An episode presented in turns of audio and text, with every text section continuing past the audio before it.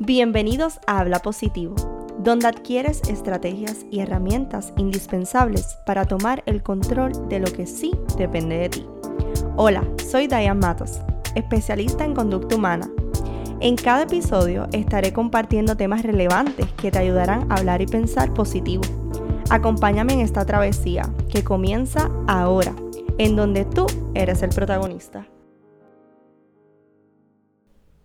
Hola, hola, nuevamente bienvenidos al podcast Habla Positivo. Les saluda Diane Matos.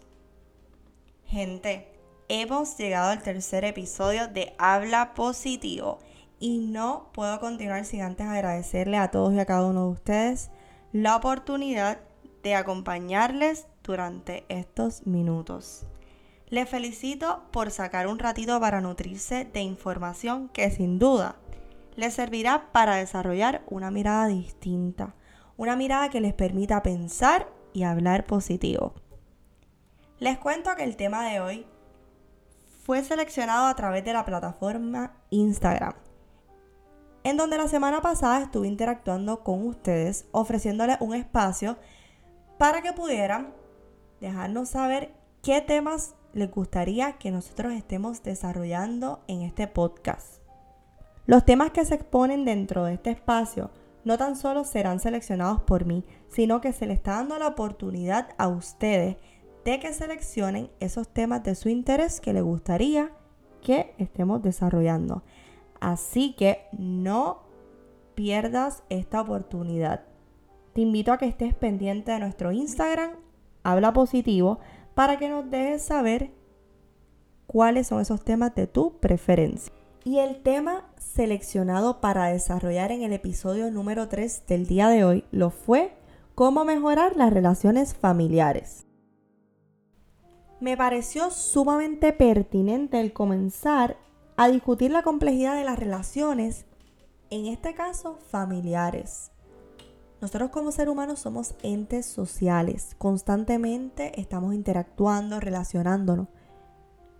Pero hay algo que yo creo que todos debemos reconocer y es que el relacionarnos con otros tiende a ser en ocasiones tan y tan y tan y tan y tan complejo. Esto pasa mucho cuando hacemos trabajo en grupo. El que haya tenido la experiencia de tener que hacer un trabajo en grupo, piense cuán difícil es realizar un trabajo en grupo. O si usted trabaja y no trabaja de forma individual y trabaja con un grupo de personas, cuán difícil se nos hace acoplarnos unos con los otros. Y más adelante vamos a estar hablando por qué ocurre toda esta dificultad que presenta el relacionarnos. Estos problemas en las relaciones han tomado protagonismo en muchísimos conflictos. Y es por eso que este episodio tiene como objetivo principal el que puedas conocer las bases para mejorar las relaciones familiares. Así que eso es lo que vamos a aprender en el día de hoy. Vamos a conocer esas bases que nos van a permitir relacionarnos de forma asertiva dentro de nuestros sistemas familiares. Antes de comenzar es importante que veamos la familia como lo que realmente es. La familia es un sistema, un sistema que requiere integridad, unidad y no es visto como una forma individual, sino como un conjunto de interacciones. Por otro lado, se organiza por medio de la jerarquía. ¿Y qué es la jerarquía? Es esta organización de personas dentro de una escala de mayor a menor. Que no tan solo es de mayor a menor, sino que dentro de ese mayor a menor hay cierto poder. Ejemplo, padres sobre hijos, hermanos mayores sobre hermanos menores, Así que eso también va a tener un impacto fuerte en lo que van a hacer esas relaciones. Y por último, los cambios que le ocurren a un elemento, entiéndase, cuando hablamos de elemento, a un miembro de esa familia, no solamente le ocurren a él, sino que tiene un impacto significativo en todo el sistema. Así que más adelante vamos a estar desmenuzando esos tres conceptos para abarcar un poquito más en qué significa cada uno de ellos. Bueno, bueno, bueno, pero vamos a lo que vinimos. Yo sé que ustedes están aquí porque les interesa saber cómo rayos puedo mejorar las relaciones familiares, que son tan complicadas, que me dan tanto dolor de cabeza. Pero para que podamos lograr tener una relación adecuada y asertiva, es necesario e importante que entendamos la definición y la aplicación de ciertos términos que son vitales para que se lleven a cabo esas mejoras dentro de las relaciones familiares. Así que, como hace un momento expliqué, la familia es un sistema y debe verse como un todo para que se lleve a cabo una relación asertiva.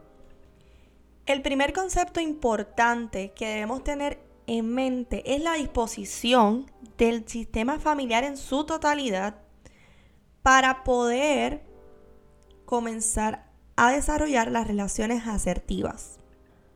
Luego de la disposición y el deseo de mejorar la relación, se debe tomar en cuenta los siguientes elementos importantes. Como primer elemento tenemos el término empatía. Y la empatía es definida como la forma en que entiendes que el otro es diferente a ti. Esto incluye que es diferente a ti en pensamientos, ideas, reacciones, entre otros. El primer elemento es la empatía. Y la empatía la definimos como la forma en que entiendes que el otro es diferente a ti. Esto incluye que es diferente a ti en pensamientos, en ideas y en reacciones. Ahora bien, esto no significa que vamos a estar de acuerdo con la otra persona en la forma en que piensa y actúa. Nosotros vamos a seguir teniendo nuestra opinión, nuestra forma de ser. Pero la empatía nos permite, de cierta forma, comprender que el otro es diferente. Es por eso que el segundo elemento que vamos a estar discutiendo es el respeto. Y el respeto va de la mano con la empatía. Y es que no tan solo entendemos que el otro es diferente, sino que respetamos que esa persona pasó por un proceso diferente al tuyo y que ese proceso es quien le permite ser como es esa persona. Ahora bien, no es que vamos a permitir que esa persona nos lastime, y nosotros decir, ay, es que él está pasando o pasó por un proceso. El pasar por un proceso no nos da el derecho a violentar a los demás de ninguna manera, ni física ni verbalmente. El tercer elemento es la confianza y que mucho les cuesta al ser humano confiar en otro. Y es que nos dejamos llevar por las experiencias y las vivencias y nos cohibimos en confiar en alguien más. La confianza se da cuando existe un escenario de seguridad, de empatía y de respeto. En el momento en que alguien se sienta seguro, se sienta que esa información que está brindando es respetada y está siendo vista de una forma empática, este proceso se va a dar mucho más fácil. Así que si eres tú el que te cuesta abrirte, déjale saber a la otra persona, comunícale a la otra persona que no te sientes seguro, que te sientes que te están juzgando, que no están respetando la información que estás dando, que no sientes que están recibiendo esa información con empatía. Déjaselo saber. Y si por el contrario eres tú quien está recibiendo esa información de la misma forma, manifiéstale a esa persona que sí se sienta seguro, que sí tú lo estás respetando y que sí estás viendo esa información con empatía. El cuarto y último elemento es el resultado del desarrollo de la empatía, el respeto y la confianza. Y este último elemento es la comunicación asertiva. La comunicación es la base de cualquier tipo de relación. Pero para que esto se lleve a cabo debemos tener sumamente desarrollados el respeto, la empatía y la confianza. Una vez estos tres elementos que mencioné inicialmente estén bien desarrollados la comunicación va a surgir sola. ¿Por qué? Porque en ocasiones evitamos la comunicación porque no queremos que la otra persona nos juzgue, nos margine, nos diga algo. Así que por ese tipo de cosas es que usualmente la comunicación se ve afectada. Pero una vez esa persona se sienta en un espacio seguro, un espacio donde haya respeto, donde haya empatía y donde haya confianza, la comunicación se va a dar solita. Estos cuatro elementos que acabamos de presentar aquí son elementos fundamentales para el desarrollo positivo del sistema familiar. Imaginen una mesa. La familia es la partecita de arriba donde se ponen las cosas. Ahora bien, si una de las patitas, que son los elementos que acabamos de discutir aquí, no estuviera presente, la mesa se le haría sumamente complicado el balancearse, por lo que finalmente se caería. Así que es importante que sepamos que estos cuatro elementos deben estar presentes siempre en la familia. Y si se nos hace difícil a uno de los miembros seguir con esto, el otro apoyarlo para que continuemos desarrollándolo y trabajemos en conjunto para el funcionamiento de la familia. En el día de hoy te quiero ofrecer seis consejitos que van de la mano de estos cuatro elementos que acabamos de discutir. Y el primero es el siguiente. Haz lo posible por entender los motivos de los demás. Cuando alguien nos hace un acercamiento, usualmente estamos a la defensiva para recibir esa opinión o ese consejo que nos dio esa persona dentro de nuestro sistema familiar. Y antes de nosotros tacharlos de entrometidos, insensibles, injustos, haz un alto, haz introspección y realmente busca qué esa persona quiere decirte realmente. Entiende el motivo del acercamiento de esa persona. Porque la familia no, no nos quiere arruinar la vida. La familia quiere ayudarnos a seguir creciendo y desarrollándonos. Y por eso en muchas ocasiones es que nos dan los consejos. Ojo, no siempre, ¿verdad? Esa persona que te lleva el consejo posiblemente te lo haga de la mejor manera. Pero ahí entra lo que es el respeto, la empatía y debemos continuar trabajando con eso. Este que les voy a decir ahora yo creo que es uno de los más difíciles para todos y me incluyo. Aprende a guardar silencio. No toda discusión o roce familiar tiene por qué ser un combate a morir, donde la última persona que dice la palabra final es el ganador. Realmente en ocasiones nos dejamos y nos nublamos por el coraje y decimos cosas de las cuales eventualmente nos vamos a arrepentir. Así que debemos tener mucho cuidado. Que eso que vayamos a decir no sea algo que vaya a tener una repercusión en la otra persona y pueda, en vez de aliviar la situación, empeorarla. El tercer consejo que les voy a dar es aprende a escuchar.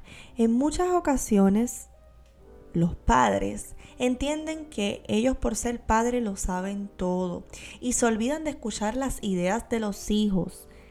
Y en ocasiones pueden ser hasta mejor o más factibles para llevar a cabo algo que posiblemente te lleva al mismo proceso que ustedes querían inicialmente llegar, pero hasta más fácil.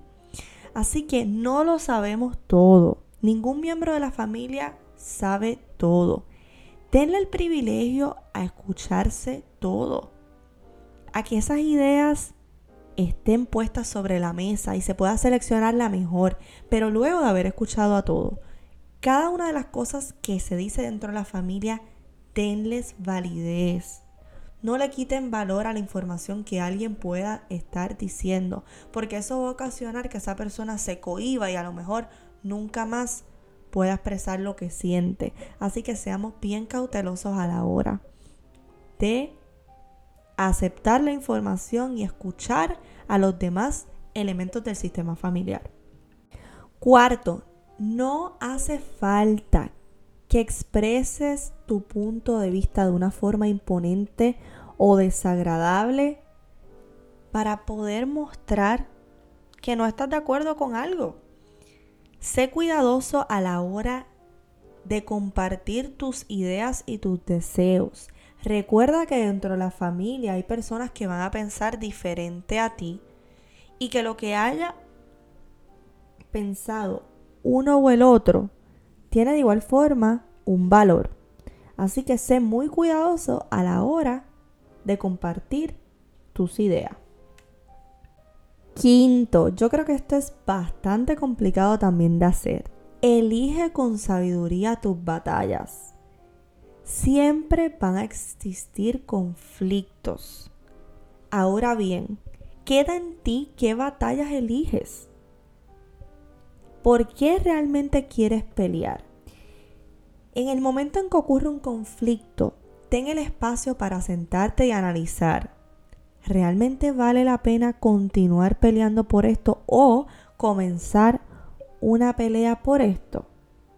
Es necesario invertir mis energías y agotarme mentalmente por esta situación en particular. Por último, jamás olvides agradecer. Agradece y aprecia las virtudes de tu familia, porque posiblemente esas virtudes te van a beneficiar a ti. Agradece por lo que tu familia hace por ti. Sea agradecido esas buenas acciones y el afecto recibido. Así que no te olvides nunca, nunca, nunca de ser agradecido con lo que tienes. Sin duda alguna el proceso es complicado. Suena fácil, pero realmente es complicado. Y más cuando los integrantes de la familia no son perfectos, por lo que esto va a dificultar las relaciones e interacciones. Pero hoy te digo que no todo está perdido. Que una vez estemos dispuestos a mejorar, las cosas pueden cambiar. Más que el deseo, más que el anhelo que tengamos de mejorar, es la acción, lo que nos movemos a crear el cambio. Y si crees que en tu familia es complicado llevar a cabo todo esto que discutimos en el día de hoy, porque sé que en familia va a ser complicado, comienza el cambio tú. Que ellos vean en ti el cambio, que ellos vean en ti esas ganas de progreso. Y comparte con ellos que escuchaste este podcast, que tienes muchas ganas de mejorar como familia. Así que les invito a que hagan la asignación, siéntense con sus familias, hagan una lista como familia, no individualmente, sino como familia de las fortalezas que como familia tienen y las cosas a mejorar y cómo podemos mejorar en esto que no somos tan buenos y cómo podemos seguir reforzando lo que sí somos buenos, como hablábamos en el podcast número uno. Así que siéntanse, tienen esa tarea. Hagan alguna actividad familiar. Siempre en la familia hay alguien que tiene más iniciativa que el otro. Si eres tú, o si no eres tú y es tu hermano o es tu mamá, únete con esa persona, desarrolla alguna cosita chévere para compartir juntos y dentro de eso que vayan a compartir juntos hagan esta dinámica familiar, este listado en qué son buenos y qué cositas deben mejorar. Espero que este podcast les haya gustado mucho y que les sirva de gran ayuda para mejorar esas interacciones familiares. Mucho éxito y hasta la próxima. Hemos compartido estrategias, definiciones e información que quizás es nueva para ti. Es por eso que te invito a que compartas este podcast con amigos, familiares o allegados, para que al igual que tú se beneficien de este tu podcast Habla Positivo. No olvides seguirnos en nuestra cuenta de Instagram, Habla Positivo. Bye, abrazos, hasta la próxima.